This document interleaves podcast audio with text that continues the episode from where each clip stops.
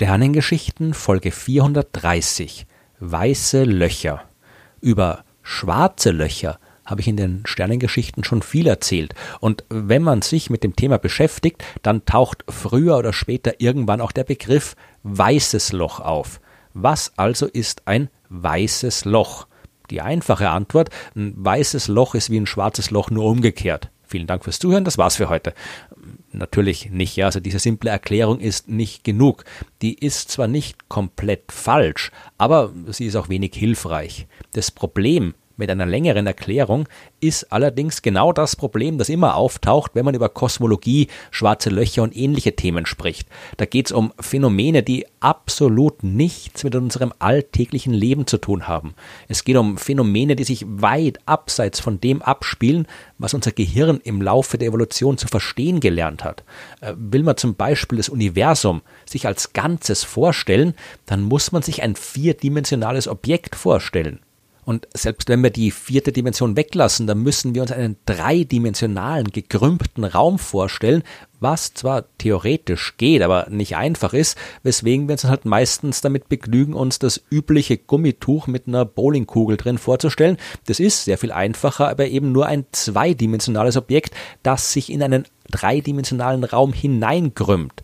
Äh, und so funktioniert die echte Raumkrümmung im Universum nicht. Es befindet sich auch nicht in einem höherdimensionalen Raum, in den hinein es sich krümmt oder in den hinein es sich ausdehnt. Aber das können wir uns alles nicht vorstellen. Aber, es soll jetzt in dieser Folge nicht darüber gehen, was wir uns über das expandierende Universum nicht vorstellen können, sondern über das, was wir uns über schwarze und weiße Löcher nicht vorstellen können. Und das ist fast alles. Solche extremen Objekte können wir zwar durchaus wissenschaftlich erforschen, aber die Art und Weise, wie wir sinnvoll darüber nachdenken können, die benötigt Mathematik. Wir können ein schwarzes Loch mathematisch beschreiben. Wir können die Mathematik, durch die es beschrieben wird, erforschen und so zu neuen Erkenntnissen kommen. Aber es ist eben abstrakte Mathematik, die genau deswegen abstrakt ist, weil sie nicht intuitiv vorstellbar ist. Und ich erkläre das alles deswegen so genau, weil das bei den weißen Löchern auch so ist. Vielleicht sogar noch ein bisschen schlimmer. Alles, was ich im Folgenden erkläre, ist also genau genommen der Versuch, etwas zu veranschaulichen, was sich nicht veranschaulichen lässt. Äh, da ich in diesem Podcast aber eben nicht nur mathematische Gleichungen aufsagen will, probiere ich es trotzdem. Wir müssen aber nochmal mit den schwarzen Löchern anfangen. Im Detail habe ich in den Folgen 40 und 41 drüber gesprochen und in Folge 238 bin ich noch mehr ins Detail gegangen. Das wichtigste Konzept, das man hier verstehen muss, das ist der Ereignishorizont. Wenn irgendwo im Universum Masse rumliegt, dann übt die eine Gravitationskraft aus. Wie stark diese Kraft ist, hängt einerseits von der Menge an Masse ab und andererseits davon, wie nahe man dieser Masse kommt. Man kann normaler Masse aber nicht beliebig nahe kommen. Wir Menschen sind zum Beispiel der gesamten Masse der Erde schon so nahe, wie es nur geht. Wir laufen ja direkt auf ihrer Oberfläche rum. Noch näher geht's nicht. Die Anziehungskraft, die wir von der Erde spüren, ist schon die für uns maximal spürbare die könnte aber noch größer sein. Denn auch wenn der Boden unter unseren Füßen direkt unter uns ist, ist sehr viel mehr Masse der Erde weiter weg. Immerhin reicht der Boden ja 6371 Kilometer bis zum Erdmittelpunkt und dann nochmal die gleiche Distanz bis zur anderen Seite der Erde. Die Masse dort auf der anderen Seite ist also über 12.000 Kilometer von uns entfernt und dementsprechend schwächer ist ihre Anziehungskraft.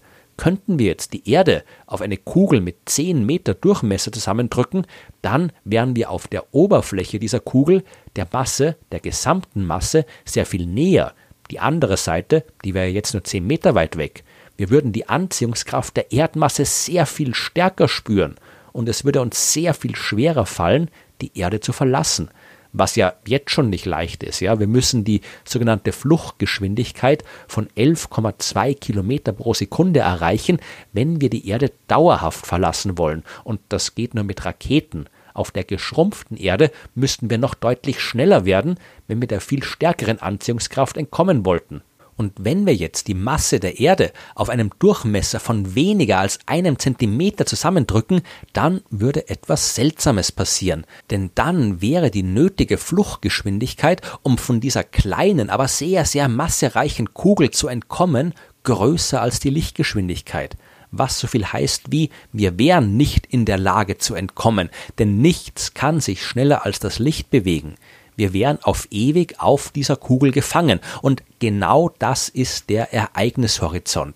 Der Abstand von einer Masse, bei dem die Fluchtgeschwindigkeit größer als die Lichtgeschwindigkeit wird. Damit ist klar, dass man einen Ereignishorizont nur bekommt, wenn man ausreichend viel Masse ausreichend stark komprimiert. Das ist bei den meisten Objekten im Universum nicht so. Ein Stern wie unsere Sonne müsste beispielsweise auf weniger als sechs Kilometer Durchmesser gequetscht werden, um einen Ereignishorizont zu bilden. Und solche Kräfte, die das tun, die existieren normalerweise nicht. Ja, bei sehr großen Sternen kann es trotzdem passieren, weil wenn die am Ende ihres Lebens keine Kernfusion mehr betreiben können, dann fällt das ganze Ding unter seinem eigenen Gewicht in sich zusammen, weil der nach außen gerichtete Druck der Strahlung fällt weg und alles wird immer stärker komprimiert. Und wenn die Masse des Sterns groß genug ist, dann wird diese Masse unter ihrem eigenen Gewicht so stark zusammengedrückt, dass ein Ereignishorizont entsteht. Dann kriegen wir ein echtes schwarzes Loch, wie zum Beispiel im Fall von äh, Cygnus X1. Das habe ich in Folge 406 genauer erklärt. Wir wissen, dass schwarze Löcher beim Tod sehr großer Sterne entstehen können. Oder besser gesagt, wir wissen, dass große Sterne nach ihrem Tod so weit in sich zusammenfallen können, dass sich ein Ereignishorizont um sie herum bildet. Was hinter dem Ereignishorizont ist, das wissen wir nicht. Unsere Theorien sagen vorher, dass die gesamte Masse sich in einem einzigen Punkt vereint, in einer sogenannten Singularität, aber das ist nur ein Zeichen dafür, dass die Theorie in diesen extremen Fällen nicht mehr funktioniert. Im realen Universum kann es keine Punkte geben. Irgendeinen Zustand wird die Masse des Sterns hinter dem Ereignishorizont schon einnehmen, aber wir haben keine Ahnung, wie der aussieht. Ich habe jetzt schon ziemlich viel erzählt, ohne etwas über die weißen Löcher zu sagen. Aber wir müssen halt erstmal ein paar Dinge über schwarze Löcher klären, bevor wir damit anfangen können, uns mit den weißen zu beschäftigen. Schwarze Löcher sind zwar reale astronomische Objekte, aber wir haben sie eben noch nicht wirklich gut verstanden. Die Theorie, mit der wir sie derzeit verstehen wollen, das ist Albert Einsteins allgemeine Relativitätstheorie. Und die funktioniert wirklich sehr gut, aber nur dann, wenn die Größe der Objekte nicht so klein ist. Wenn wir es mit etwas zu tun haben, das so schwer wie ein ganzer Stern ist, aber so weit komprimiert worden ist, dass es eigentlich nur noch so groß wie ein winziges subatomares Teilchen ist, dann weiß die Relativitätstheorie nicht mehr, was sie tun soll. Da bräuchte man dann eigentlich noch die auf die Beschreibung kleinster Teilchen spezialisierte Quantenmechanik, aber die kann halt dafür nicht mit Gravitationskräften umgehen.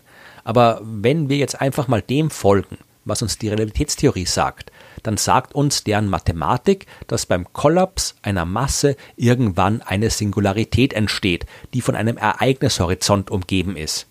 Diese mathematischen Gleichungen sind aber zeitsymmetrisch, was so viel heißt wie, wenn ich in den Formeln einfach das Vorzeichen der Variable für die Zeit ändere, dann kriege ich auch eine Lösung, die rein mathematisch genauso gültig ist wie die andere. Oder anders gesagt, wenn eine meiner Lösungen ein schwarzes Loch beschreibt, dann gibt es immer auch eine zweite Lösung, die ein weißes Loch beschreibt. Man kann sich ein weißes Loch also als die zeitliche Umkehr eines schwarzen Lochs vorstellen, was man aber nicht tun sollte bitte, weil dann wird alles nur noch verwirrender. Bleiben wir erstmal bei dem, was noch einigermaßen einfach zu verstehen ist. Ein weißes Loch wird, so wie ein schwarzes Loch, durch einen Ereignishorizont ausgezeichnet. Wenn man sich dem Ereignishorizont eines schwarzen Lochs nähert, dann wird die Anziehungskraft immer stärker und irgendwann komme ich nicht mehr weg. Kommt man aber dem Ereignishorizont eines weißen Lochs näher, dann wird es irgendwann immer schwerer, noch näher zu kommen, und man wird feststellen, dass man sich schneller als das Licht bewegen müsste, um ihn zu überschreiten. Aus einem schwarzen Loch kommt nichts raus, das einmal drin ist, und in ein weißes Loch kann nichts eindringen, von dort kommt nur raus, was vielleicht schon drin war. So wie ich das jetzt gerade beschrieben habe, kann man sich ein weißes Loch ja fast wie ein reales Objekt vorstellen. So wie wir uns halt das äh, dunkle Nichts des schwarzen Lochs vorstellen können, stellen wir uns hier halt ein strahlend weißes irgendwas vor. Tatsächlich würde ein weißes Loch auch ungefähr so ausschauen, da nichts reinkommt, sondern nur Zeug oder halt Strahlung rauskommt, würde es hell leuchten. Diese Vorstellung ist aber falsch, weil wir haben dadurch den Weg der reinen Mathematik verlassen. Das, was ich vorhin mit der Zeitsymmetrie der Gleichungen gesagt habe, gilt in einem Universum, in dem gar kein Stern vorhanden ist, aus dem sich ein schwarzes oder ein weißes Loch bilden könnte, was äh, seltsam klingt, aber funktioniert. Äh, die Mathematik, die muss nicht wissen, wie ein schwarzes Loch entsteht. Wenn da mal eine Singularität ist, dann steckt die in den Gleichungen. Dann braucht es auch keinen realen Prozess, der sowas erzeugt. Sich auszudenken, wie das rein mathematische beschriebene Objekt im echten Universum entstehen kann, das ist Sache der Astronomie, nicht der Mathematik und die mathematischen Formeln sind viel einfacher, wenn da keine störende Masse rumliegt. Man kann also mathematisch ein Universum beschreiben, das Ereignishorizonte enthält, sowohl die von schwarzen als auch die von weißen Löchern. Würde man jetzt in dieser mathematischen Beschreibung aber auch noch sowas wie Sterne inkludieren, dann würden die weißen Löcher verschwinden. Die wären dann keine vernünftigen Lösungen der Gleichungen mehr. Und äh, das muss jetzt nicht mal ein Stern sein. Irgendeine Masse würde reichen, selbst wenn es nur ein einziges Atom wäre. Sich jetzt vorzustellen oder zu erklären, warum das so ist, ohne die Mathematik genau zu erklären und zu betrachten, das funktioniert nicht. Ja, das muss ich jetzt auslassen. Aber daraus folgt, wir würden nur dann weiße Löcher im Universum haben, wenn das Universum schon direkt von Anfang an weiße Löcher gehabt hätte. Es gibt allerdings keinen Grund, warum das so sein hätte sollen.